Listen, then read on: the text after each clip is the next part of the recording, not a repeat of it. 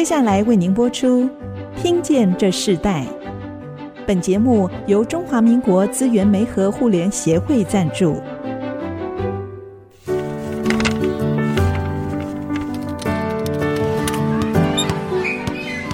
每一段经历都是学习，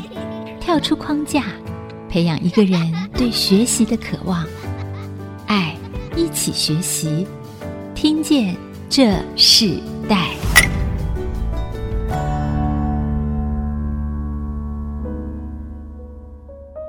各位听众朋友，大家好，欢迎收听《听见这时代》，我是主持人郭兰玉。今天在《听见这时代》节目，我们要跟大家分享的时代学习关键字，我们谈到是企业接班学，新时代的治理传承与接班。今天跟我们一起分享这个主题的来宾是曾任网路通科技有限公司的负责人，也是曾经担任中国青年创业协会的总会顾问，经济部中小企业处的创业圆梦计划的顾问，但现职是万泰科技集团引领科技的总。经理江轩松江总啊，来跟我们来分享世代传承这个课题。那当然，我们知道面对现在这个时代许多快速的变迁，我相信非常多的听众今天在二零二二年进到一个新的一年的时候，发现哇，所有的时间是往前追着我们跑，像那个风一样，所有的时间都在加快。每个人手上的工作，甚至所有在管理上一切的排序，我们都可以看到那个时间加速到超过我们自己所能想象的。所以在这样的一个快速变迁的时代里头，需要。更新的思维、创造力，甚至很多创业者从无到有，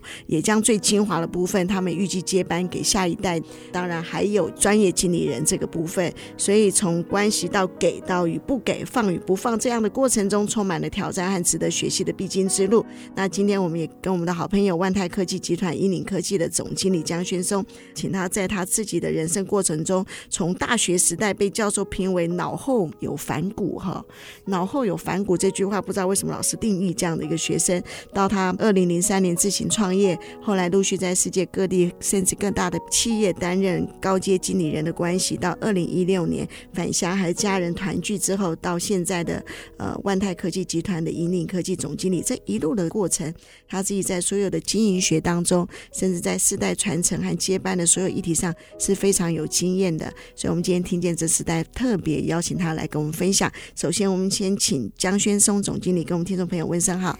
OK，主持人好，各位听众朋友大家好，我是英宁科技的总经理江轩松。好，其实我刚刚介绍你非常长的经历哦，但是我们仍然希望在一开头的时候，是不是先请江总来跟我们分享你自己从你就学到你人生这个经历，到现在你成为一家集团的新事业部的总经理这样的过程中，我们先谈谈你的就学，当初你在，因为我们现在常谈到学用合一嘛，对不对？那你可以谈一下你这个人生，你在念书到创业，甚至成为专业经理人这一路的过程。OK，好。基本上我的学习过程是比较坎坷一点，呃，我高中毕业之后念了三个大学，我想一般人听到这里，大家就觉得哇，这是 这是一个什么样的人哈？因为其实我高中的时候念这个台北市的成功高中，但是说实话不太爱念书，那时候比较玩社团，所以后来第一个学校是呃考到那个淡江大学，那考到淡江之后，其实更不爱念书，念书念到被退学，那时候有二一。那么后来被退学那一年，就直接重考到成大的夜间部，就开始念这个工业管理。那后来又转学考到这个台大，好，那台大也是念这个工商管理。那后来在研究所的时候，才去念清华大学的这个工业工程研究所。所以基本上我从高中毕业之后，我总共念了四个学校，哎，还蛮复杂的。那你觉得这四个大学给你最大的学习，在你人生这个过程中，影响你最重要的几个因素有哪些？我觉得遇到好的老师很重要。到成大去的时候，其实我有遇到几位好老师。说实话，呃，时间有点久，那名字有点忘记了。但是我觉得几位好老师，他对于说在管理学方面的一些启发，会让我觉得说，哇，原来遇到这种懂实务的老师。好，那么他在谈管理的时候是如此的精彩，那就让我开始对这个管理是非常非常有兴趣。那么后来我转学到这个台大以后，我又遇到我一位黄崇新老师。那这个黄崇新老师，他不仅是说他用了很多的方法来帮助我去了解一些管理上的东西，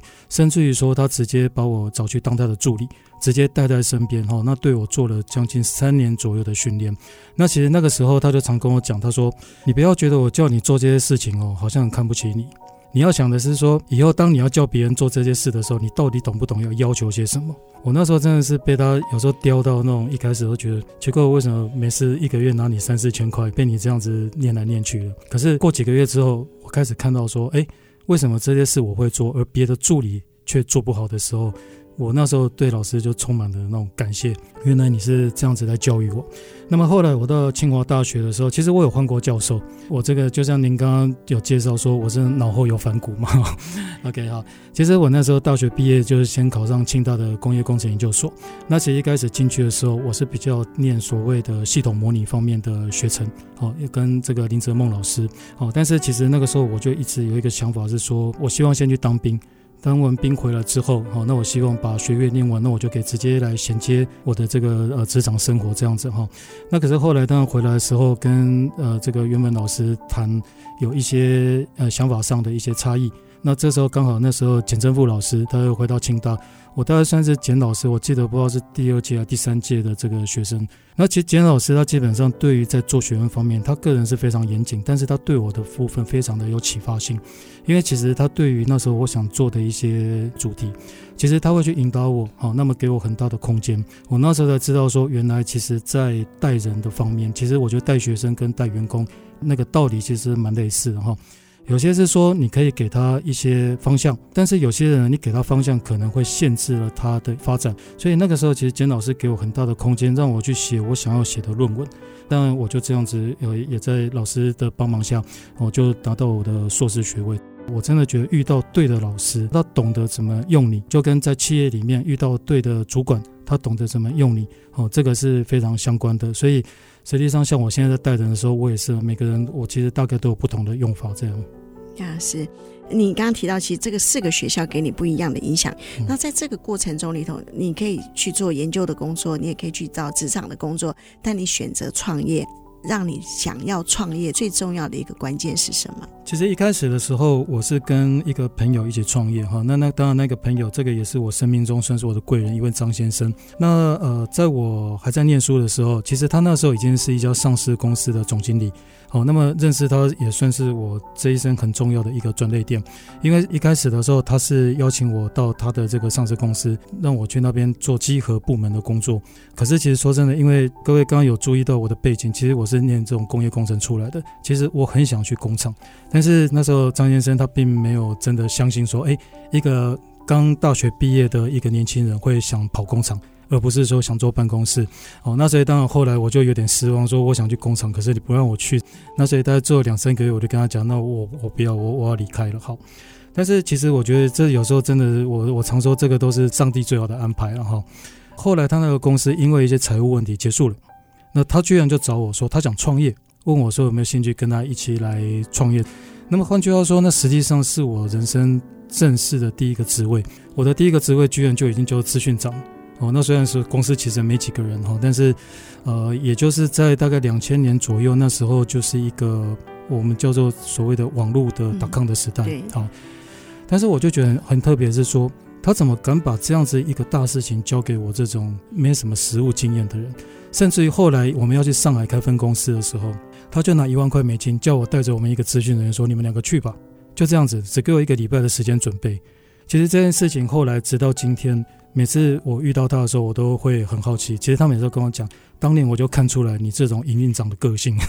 所以他就很放心的让我去这样子。嗯呀，所以其实那个给你一个很好的经历，对不对？是。然后虽然这个公司后来结束了，但是到后来你自己创业，那你在创业这个过程中，给你最大的信心是什么？然后你做这件事情，你觉得给你最大的挑战和学习？其实我一开始为什么我敢开公司？因为我要开公司的时候，我知道我只要开了有发票。我就有订单了，我当然敢开啊。那问题是为什么我会确定这样子？因为其实这件事情我原本就已经有一些准备，甚至于到后来刚好是遇到快 SARS 的时候，快 SARS 的时候，其实那一波那个我刚刚讲我们张先生，就是我们原本开的那家公司，那时候我卖了一批网络电话的那种通讯盒给一个客户，好卖到我记得是洪都拉斯。那那时候其实那个客户他买去了，可是他不太会卖，所以后来我们那个张先生问我说：“那你能不能帮忙处理？”我说好啊，可以啊。那个问题是说，我就先帮忙卖，我卖出去再给给钱哦。他说 OK。一个我们拿成本，我记得是五百块，一个盒子卖八千块，总共卖了大概一两千个。就那一批，你看就可以赚多少钱？问题是在于说，怎么会有这样子的机运啊？那而且为什么我有办法去卖那样子的东西？原因是说，其实，在我们原本的那家公司里面，那时候我就有试着去了解这样子的一个产品，所以当这些货交到我手上的时候，我知道怎么去解说，我知道怎么样去销售。所以很多人在职场里面常常会说啊，这不关我的事。真的是建议在职场上，任何人其实真的不要是这样想，因为我觉得，如果说很多事你觉得不关你的事的时候，那么当将来有一天你想要自己创业的时候，你会发现很多事情你真的不懂。其实大部分问题哈都是出在人，所以请各位记得一件事情，就是说，如果你要当高阶经理人，其实一开始在管公司的时候，会建议你先去了解你到底遇到的是哪些人，哪些人可以用，哪些人不能用。当你把这些事情都理清楚的时候，你很自然就会找到一批。能够去协助你去管理好，是或者是去推动业务的相关的这些人。那那个时候，其实我对工厂我有兴趣，可是有一些门道不见得说是我们一般人都看得懂的哈。那时候刚好就一个，其实本来是要当业务，但是我一直觉得你就不适合当业务，里面就是当厂长的料这样子哈。我就跟他讲，我说我只让你帮忙一件事，你帮我查这个厂到底发生什么事。然后来，当然他就进去了，就开始看啦，看到后，他就直接拿那个原物料的检测报告给我看。那我一看就，哦，原来是这样子，所有的原物料检测都是 fail 的，厂长都看到 fail，但是全部签允收。那难怪贴合的东西永远贴不牢嘛，那良率一定很差嘛，所以就一天到晚被退货。所以这是一个在品管过程，我自己看到总经理有个非常特别的一个特质，就是你在治理这件事情上，好像是你的一个本职一样。你不管你过去是在读书完毕以后开始进入到职场做专业经理人，甚至你自己开了公司，你看中的啊、呃、很重要的一件事就是人才这个问题。嗯、那也在这样的过程中，当你遇到对你是很信赖的人，他们看到你这样的特质，我我们。先休息一下，我们下一段我们继续请江总来跟我们分享，在这些过程里头，你自己的企业经营的经验里头，有没有一些特别的经验，可以更实力的告诉我们这些年轻的世代？我们稍后回来。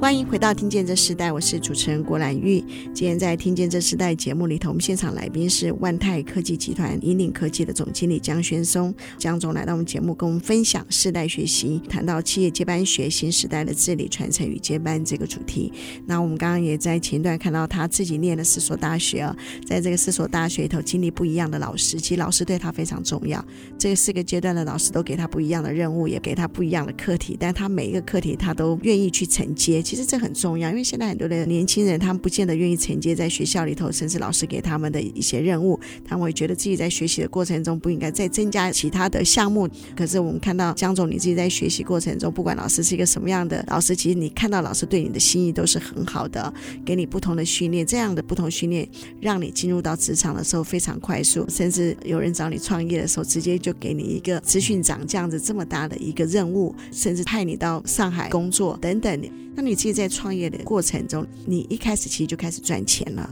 那在这个赚钱的过程中里头，我相信你的业务甚至经营能力都是同样的，都是非常专业的。你甚至在用人，可以知道这个人可能不适合做业务，其实他适合做厂长等等这样子的一个过程中里头，让你看到你治理的能力。你既然谈到企业经营，也请你分享，就是说，因为好像你自己对历史有特别的研究，那企业经营跟历史的角度来看，这个企业经营有什么样的关系呢？其实我常会请，不管是高阶经理人，还是说所谓的这个老板哈，会去思考一个问题：他自己会是古代的哪一位历史人物？其实我常会问这样子的问题哈。那如果说他没有思考过的时候，我就会要他去想，比如说，我们就拿三国来看啊哈，刘备跟曹操还有孙权。如果是老板，我就问说，你是希望你是这三位的哪一位？如果是要挑所谓的这个高阶主管的时候，那我就会问，你觉得你现在需要的是一个郭嘉？还是要是一个周瑜、鲁肃，还是说你会需要的是一个诸葛亮？那当然每个人都有不同的想法。可是其实我觉得企业的经营基本上可以从这里面去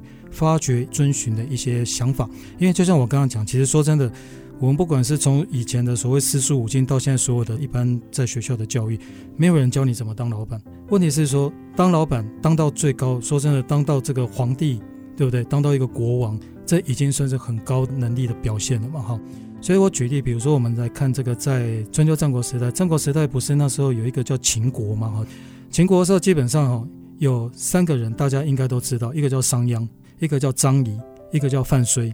为什么会去提这三位呢？大家想一下哈，商鞅当初在做的事情是什么事情？其实我们就可以去思考这个事，就是说，如果你今天要请一个高阶经理人，或者是说你自己想要变成是某家公司的高阶经理人，那么你在什么时候你应该要有什么样的作为？商鞅其实当初他做的事情，就是当然我们知道他把整个的国家的这个法令，然后都规定得很严，好严到后来，甚至于我们听到那个故事，对不对？他晚上一些住宿，因为他没有带身份证，所以人家根本不让他进去，这样子好。那可是为什么在那个时候会需要商鞅这样子的人呢？因为那个时候的秦国是完全没有法律的，国家非常的乱。那个时候的秦孝公，其实那个时候他可以找到很多很多的人，可是为什么他要去找一个？只是来帮他制定法律的，因为说在那个时候，将军对他来讲没有用，反正他怎么打都输了。那个所谓的纵横家，就是像张仪那一种很会讲话的，也没有用。你没有筹码，你拿什么跟人家谈呢？可是要富国强兵，就必须要先从法律的定定开始。所以那个时候，他跟商鞅好到什么程度？妹妹都嫁给他了，后来还把一大半的商地有没有划分给他？所以其实商鞅原本叫未鞅，是因为有那块封地之后才叫做商鞅的。好。可是后来呢，到了秦孝公的儿子，就是秦惠王的时候，那当然他上来没多久就把商鞅杀了嘛。所以刚刚讲的哈，后来到了这个张仪的时候哈，为什么他会找张仪？那个时候如果再找商鞅哦，不太有用。说实话，商鞅定的法已经帮秦国定下很好的基础，那个时候基本上不太需要再去定规矩。可是怎么样能够开始来开疆辟土？用打的也是一个方法。可是张仪一个嘴巴就可以把那个。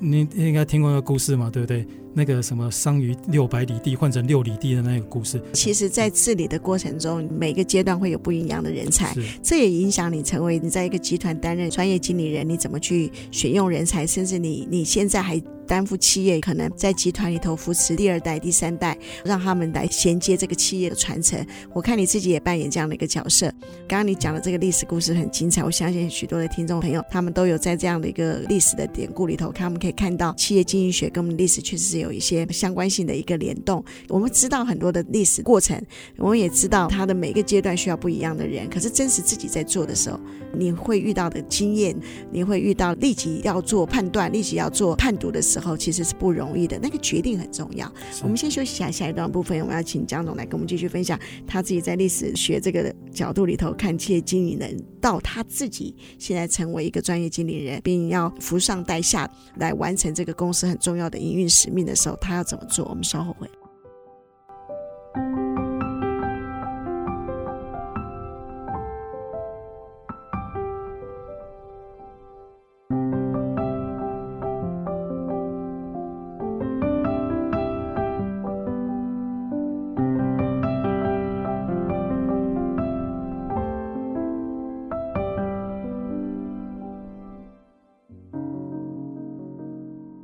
欢迎回到《听见这世代》，我是主持人郭兰玉。今天在《听见这世代》，我们现场来宾邀请到是万泰科技集团引领科技的总经理江轩松啊，江总来我们节目。其实我们知道万泰集团是一个很大的集团，现在你担任引领科技的这个总经理，集团里头有不同的层次，也不同的事业部，然后也有不同的使命。那你自己从过去的创业到进入一个集团，担任一个专业经理人，甚至你也会面对不只是集团的创办人，你也遇到他们现在第二代，他们开始也在各个事。也崭露头角哦，在这样的过程中，你就像你上一段提到了，每一个阶段不一样的人才，他们都有他们的功能，他们有他们的功用。可是，在每个阶段里头，他好像过了这个阶段，他就不适应那个时代所需要。那你自己如何在这个过程中里头，你带领团队，然后你甚至也在这个企业接班中占有一个很重要的角色。所以，你怎么带着这个？团队达成你现在需要一年的营业额，每年的营业计划，你这个企业传承里头，你又拿捏得宜呢？呃，其实说真的，我是从去年十二月中开始接这个引领科技总经理这个位置哦。那一开始接我就面临一个问题，原本的同事们他们原本大概有一些既定的一些观念跟想法，好，那可是说真的，站在一个高阶经理的角度，不是说因为你跟我想法不一样，我就想办法把你砍掉。我其实大概花了一整个月的时间，跟很多同事在各种不同的方法、各种不同的场合，我们试着去沟通。但是到后来，我发现有些观念对，尤其是现在年轻人，我真的是建议，其实不要太有牢不可破的一些既有的观念。如果当你去分说这个事是我的事，这不是我的事，哈，是我的或不是我的这样的分的时候，其实你可能就会丧失掉很多的机会。虽然说，也许对有些年轻人来讲，他会觉得，反正我再早就有工作了。可是如果说你一辈子都是一直在这样一个逻辑之下，我认为这样子的人基本上不太容易成功。我们反而应该想的是说，如果今天有个机会的时候，我是否已经准备好了？就像很多人问我说：“诶，我明明已经那么多年没工作，因为我最后一个工作在二零一六年左右，好，那个时候我就那个从最后一个柬埔寨的工厂的工作哈，回到台湾这样子哈，我那六年左右没工作。其实那个时候人家要找我去英领科技的时候，其实那个时候我也质问这个问题：说我那么久没有在这个职场上，啊，虽然说我自己还是有自己的这个事业这样子哈，但是我是否能够真的去融入这样子一个大公司？因为我们万泰集团本身是一个上市公司，人数也非常的多。但是我后来我就在想，有什么事情是我没有做过的呢？那唯一要注意的就是说，在所谓的政通人和的人和的部分，那为什么会特别提这个呢？因为其实不管是在高阶的接班，或者是在所谓企业二代的接班，基本上不外乎八个字，哪八个字呢？争权夺利，政通人和。争权夺利基本上那本身是一个很残酷的事情，我们今天不谈这个。但是在政通跟人和部分，其实我刚刚就有提到，我一直觉得人和是一件很重要的事情。那你想，人和的部分分为很多个部分。其实对一个高阶经理人来讲，你上面有老板，你旁边有跟你一样大概都是这个总字辈的人，好，那么你下面又有所谓的这个同事，你外面还有所谓的供应商跟你的客户等等的，好。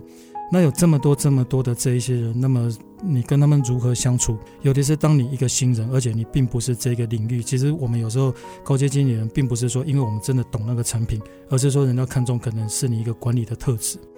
那么当你并不是这么懂这个产品的时候，其实很多人就会看着你出错。那哪方面的出错？不是你管理上的出错，而是你在技术上的出错。可是当你开始了解技术的时候，人家也会想看你出错。那这时候就是你管理上的一些问题了哈。那所以怎么样去让不管是你的董事长，或者是你的董事会，甚至于说是你的同事们哈，在这方面能够去挺你，那是一件很重要的事情。一般来讲，我会建议，其实说实话，不要太有身段。其实目前我的同事们每个大概进来没多久，都是这样跟我说：“你真的很不像总经理。”没看过总经理跟人家讲话，蹲在那个同事的位置旁边的，我是这样子的人。为什么？因为我会觉得，如果我这样子能够让你很快速的在你的电脑前把我想要的事情给达到目的的时候，叫我蹲在那，嗯，是 OK 的。甚至我都跟我的同事说，我们都是来上班的，只不过我刚好挂一个名字叫总经理。可是如果你能够把事情做好的话，你要叫我叫我 CK，叫我什么小江什么，我都无所谓。你能够把事情做好就好了，最多在外人面前稍微给我个面子，叫一声江总这样子。好，我都常跟同事开玩笑。但是我认为这样子的一个沟通方法，其实反而让同事们在很多事情上面都是很听我们的。因为当你看到说年终要盘点的时候，你的同事。在你没有要求的情况之下，在公司十二点快到两点，他们还在那边盘点，可是他完全没跟你抱怨，隔天还是一样，早上八点多就到办公室的时候，你只能跟他说谢谢。所以其实我觉得高阶经理人或者是讲所谓的二代，其实有些是这样子，就是说有些会觉得说我就是二代啊，你就应该听我的；有些会觉得说我就是总经理啊，你就应该听我的。问题就来了，你要知道哈，权力的来源并不是来自于你的职称。权力的来源是来自于说，这些人愿意帮你做事情，那这些人为什么要帮你做事情？你到底用什么样的特质？所以其实像我那时候去管柬埔寨工厂的时候，说实话，那个是我一个非常。我很期待，但是又很辛苦的一个经验啊！因为其实我自己学工业那个工程的，我很希望去管工厂。那个工厂总共一万多个人，太棒了，那完全是我要的哈！而且我一去一个礼拜就遇到罢工，一万个人罢工，我想大概不是很多人都遇到了。我这辈子刚好第一次去管一万个人工厂，就让我遇到了罢工，但是我把它处理掉了。那其实那个时候所有的台干都跟我讲说：“你怎么不会怕嘞？”我说：“那怕怎么办呢？”我说：“但是我我们要想的是说。”当我们怕的时候，别人就不怕你；可是当你不怕的时候，别人就更怕你。所以那个时候，其实我就把那个工会的那个头那找过来，我说：“我直接告诉你哈，我们在这边只有十一个台干，有三百七十五个路干，好，路级干部。但是呢，你们在这边有一万个工人，一万个工人，我不知道到底代表多少个家庭，可是我出估至少五千多个家庭。我说那这样子吧，你想办法把这个工厂闹到乱掉好了，最好关掉哦。我们十一个人，我还可以很方便就可以去找工作。”我说我保证你这一万个人哦，一两个月之内找不到工作，到时候人家怨你还是怨我？他后来跟我讲，哎，没有，我跟你开玩笑，我没有真的要闹。我说那这样子来，我们好好的来谈这件事情。我记得那时候用这样子的说法，居然把那个原本台干都有点怕的那个工会主席，居然把他压住了。后来他远远看到我，他就跑。因为后来是我找他讲事情，不是他要找我们讲事情。对，所以其实有时候在那种最紧急状态下，用情绪来处理事情。可是当你在治理过程中，你会发现，其实治理最重要就是你必须要在那个事情问题之上看见那个需要。那你这样子来，在那个柬埔寨这个过程里头，也去处理了一个一万个工人的罢工。后来你回到台湾嘛，然后现在进入到一个集团，那你还是会跟着这些经历这个企业的传承这样的一个过程。那你怎么去跟这些企业的二代互动？你认为互动中最重要的默契是什么？OK，目前其实，在我们公司里面，当然我们有二代，好，那也有所谓高阶经理人。那其实我觉得我们很幸运的是，其实，在我们万泰集团的二代，说真的，如果不特别讲，你不太会感觉到他是所谓的二代，好，因为其实，在我们董事长的这个教育跟领导之下。其实我们的二代真的是那一种卷起袖子就能够亲手做的哈，比如说像我们最近在跟呃国际上一些大公司，我们有些很重大的合作哈。但是当然这个部分的话，在这个生产端哈，就必须要有一些调整。那其实我们董事长就把第三个儿子派去了。那最近我们知道的是。他去了，那问题也都得到解决哈。但是并不是所有的二代都愿意在这种疫情的时候去做这么辛苦的工作。可是我发现到万泰集团的二代其实。都蛮亲力亲为，而且说真的，都还蛮蛮好相处，蛮谦虚的。哎，对我自己看到他，你们现在在跟着你一起在做的这个第三个孩子嘛，对不对？他是第四，个第四个孩子，他很谦恭哎。这个我自己看到他，就是他从国外念书回来，跟着你上山下海哦，什么事情都做。在这个过程中，其实带领他的人、帮助他的人也很重要。是。那我自己看到你在 enjoy 这样的一个工作，无论是遇到什么样的震动啊，其实现在震动是很大，但是你在这个震动当中，你仍然可以维持你。自己在这个角色里头最重要的稳定并发展的过程，这是许多在高阶经理人、专业经理人很重要的一个特质。我们先休息一下，我们在下一段部分，我们要继续请江总跟我们来分享。其实你自己曾经担任中国青年创业协会总会的顾问，那我们等会来谈一下，在这个世代的年轻人，当他们在创业的过程中里头，你怎么将你自己过去的一些传承的价值，来带领这些年轻人更深的进入到他们在所有事业的起步，甚至。在你现在的这个集团里头，你有一个很重要的，就是因为你们的技术可能跟这个时代的发展也是有关系的。那你怎么结合你们的技术和你们的营运，可以让你们所有这个企业到一个新的领域？你所想的一些未来的计划规划到底有哪些？我们稍后会来分享。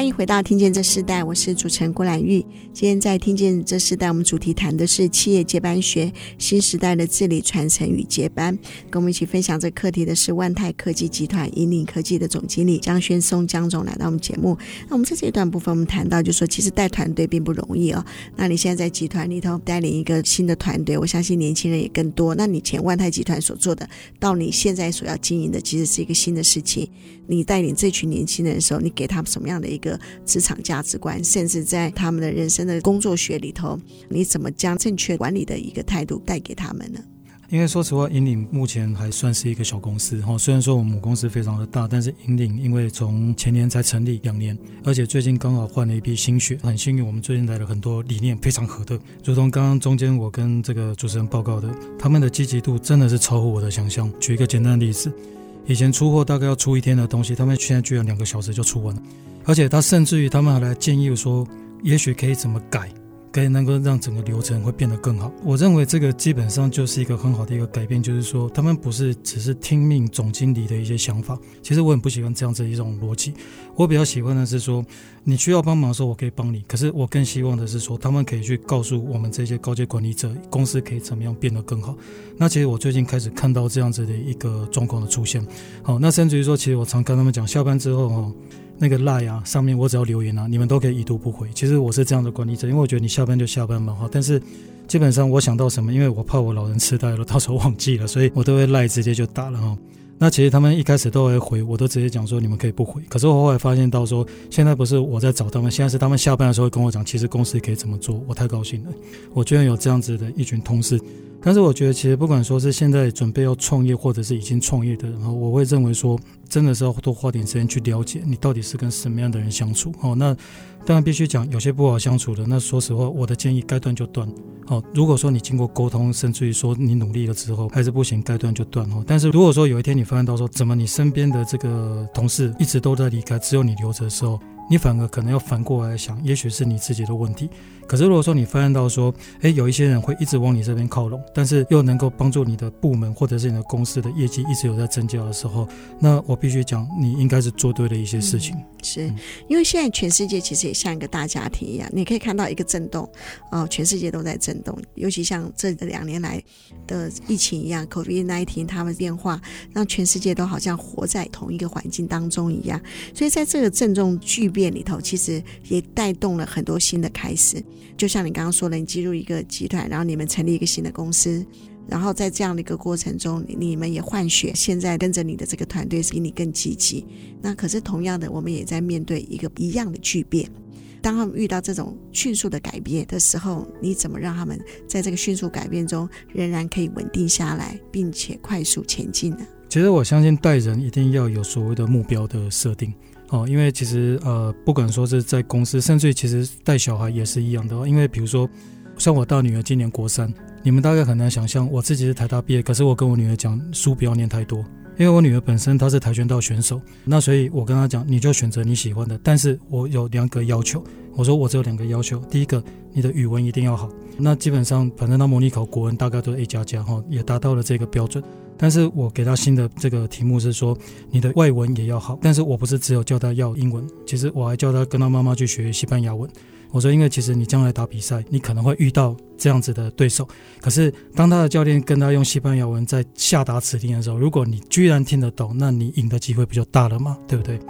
那其实，在企业内部，在管人，在带人，基本上也是相同的这个道理。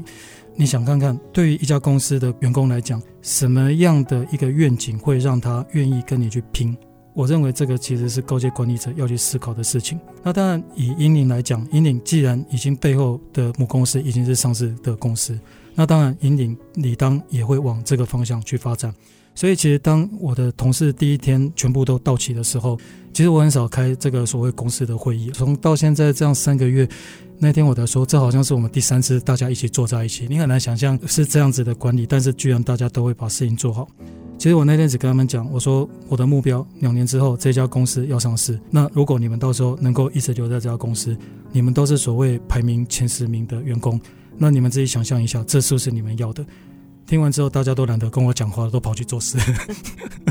所以，其实你给他们一个指望和盼望。我自己也看见说，其实，在你的挚爱的过程中，甚至求学的过程中，你一直在做一件事情，就是你不是只有做有把握的事，你甚至做了一个你可能没有做过的事情。就像过去你做纺织业，你不同的工厂的经历，到现在你所做的是一个防疫生技产品。那你每一次在不一样的技术领域中，你也跨越。那在这个过程中里头，你怎么去将你的经营方针对准到你现在最重要产品的目标？那这个过程中，你怎么展现这个企业的特质？如果以引领科技目前的状态来看，哈，当然很多人都会以为说万泰在这一部分是在卖口罩的，可是说实话。其实我一开始在谈这个工作的时候，我就很清楚的跟董事长讲，我说口罩可能不是一个特别好的产品，因为说实话，跟台湾很多这个知名的这个口罩大厂来比，我们在谈销售口罩应该是一个错误的方向。但是如果谈的是说怎么样让口罩的材料能够有所谓这个技术上的提升，这个就会是我们的强项。那所以，我们最近其实我们一直在往这样子的方向在走。那目前看起来，我们是对的。因为我们除了口罩的部分的话，其实您知道我们还有空气滤网，可是您可能不知道我们的材料还可以用在所谓的这个产品的包装，还有比如说像您现在坐这个位置，你想一下，如果我把我们的这个口罩的布做一片很大的铺在你的位置上，你会不会觉得比较放心啊？还是说，比如说包包有一些 LV 包包，怕会发霉，对不对？我们的布包起来，其实它也就不会发霉。甚至于说一些名牌的鞋，如果把我们的口罩包进去的话，啊，就是这个口罩布拿去做包装，也可以防止它的发霉。换句话说，其实我认为企业经理人应该要能够跟这个董事会，啊，甚至于说是我们的董事长，能够有很好的沟通。那其实我们董事长他本身是一个非常积极的人。其实说真的，他每天都一直在思考。我相信你跟到一个对的企业老板的时候，相对的你也要有非常积极的一些策略思考。好，因为老板大部分他会给你一个很大的方向，可是你必须要接着展开的，就是说，那么他具体的作为是什么？那我认为这一点其实还蛮体现在我们万泰的整个文化里面。可当你一直往前冲的时候，嗯、你的后段部队如果跟不上怎么办？是，所以这个就是我说还好，我现在遇到的这一些部队。他们非常的积极，所以我就比较放心。呀，其实这很重要。对，当你一直往前走，我看你自己本身也是带着业务团队、行销团队一直往前冲嘛。因为你们在这个集团中算是一个新的事业体，那其实对你的现阶段要完成的目标的时间是更紧凑。在这样的一个过程中里头，你自己怎么看？你这个新的事业体对你整个集团里头，它其实是新的一块，也不是刚刚才发展的。那你会担心说这件事情未来可能就不够成熟而停止，或是甚至可能被改变嘛？这么说吧，哈，如果说它本身是一个不值得期待的产品呢，我会担心。但是其实目前看起来，其实我们就讲现在我们常在讲所谓是现在叫后疫情时代。可是我越来越看后疫情时代，我越来越发现一件事情，因为两年来我们应该都要学到一些事情，可是这些事情具体能够去 support 它的一些材料跟科技在哪里？目前看起来好像真的完全掌握在万泰科技这个 ACT 银动态的技术里面，所以我不太认为说面对这么大一个集团不会想去支撑它。好，这个我倒是不太有这方面的担心。好，那节目渐近尾声的时候，我也要特别要请江总跟我们谈一下，就说其实你现在在经营一个企业，很重要的发展当然是营运的目标。就像你说的，两年之后，你希望这个公司可以像你们原来的集团一样，可以上市，然后让员工更有盼望，在职场生活里头真实的一个稳定的发展。那同样的，就是说一个企业它在盈利的这么重要的一个阶段，其实企业社会责任也很重要。所以，我们来请你分享一下。在这个企业社会责任的时候，你现在可以做的是什么？其实以万泰目前的科技，甚至于是我们讲产品，我们可以做的反而是一般在现阶段我们看到比较缺的部分。我举个例子哈，呃，目前相信大部分的国人都已经打了疫苗，可是我们的这个小学生、幼稚园的这个学生，他们是没有打疫苗的。所以其实我最近的确诊很多都是集中在说幼稚园的部分。那么刚好万泰的这个产品，我们有很多的这个所谓儿童的口罩跟幼稚园的口罩，所以其实我们最近已经开始在针对新北市，甚至于说桃园市，好，甚至于新竹县这几个城市比较近的，我们开始先做。那我们会把这一系列的产品开始用捐赠的方法直接先发下去。那么为什么会做这样子的捐赠？因为说真的。销售当然是会有钱的，很好。可是当你看到有这么多这个小朋友确诊的时候，其实你心里应该是难过的。如果说你有相同这种这种同理心的话，其实你会觉得企业其实说真的钱再赚就有了。可是我们让这个小朋友免于确诊的这个痛苦，我觉得这个是我们目前正在做的部分。那节目最后，我们在世代传承中，我想请你分享，就是说你的父母对你最重要的一个影响是什么？我的父母我非常有趣哦。我妈妈在听到我被退学的那一天，她居然只跟我讲：“啊，你放心啦，你还是我儿子了，他再考就有了。”你遇到这种父母的时候，其实你这辈子真的只能说谢谢。他在你最失败的时候，他没有放弃你。那我认为这一点我没有做得比我父母好，我也还在学习。是下个时代的年轻人，你最想给他们的，在创业的这个过程中里头，甚至在自爱发展的过程里头，你想给他们最重要一个宝贵的建议是什么？我会建议，其实要时时问自己，是不是已经准备好了，这一点蛮重要的。不然机会来了，其实你也不知道要怎么样去迎接这个机会。好的，我们听见这时代，我们就进行到这里。我们也谢谢今天万泰科技集团的引领科技的总经理江轩松江总来跟我们分享他在人生过程中企业的这个接班传承，甚至在治理的过程中里头，他的自己个人精彩的故事。那我们也期待他这个带的一个新的团队能够越来越好，也越来越扩张，并对这个国家、对这个社会是有实质的影响力，让这个在全民都在防疫的这个阶段里头，他们的功能可以发挥得更深远，更进入到每个人他的生活所需。今天非常谢谢你，谢谢。听见这时代，我们进行到这里，我们下次再见，拜拜，拜拜。听见这世代，建立爱的连结。中华民国资源媒和互联协会邀请您一起启动公益资源，实现分享与给予的良善社会。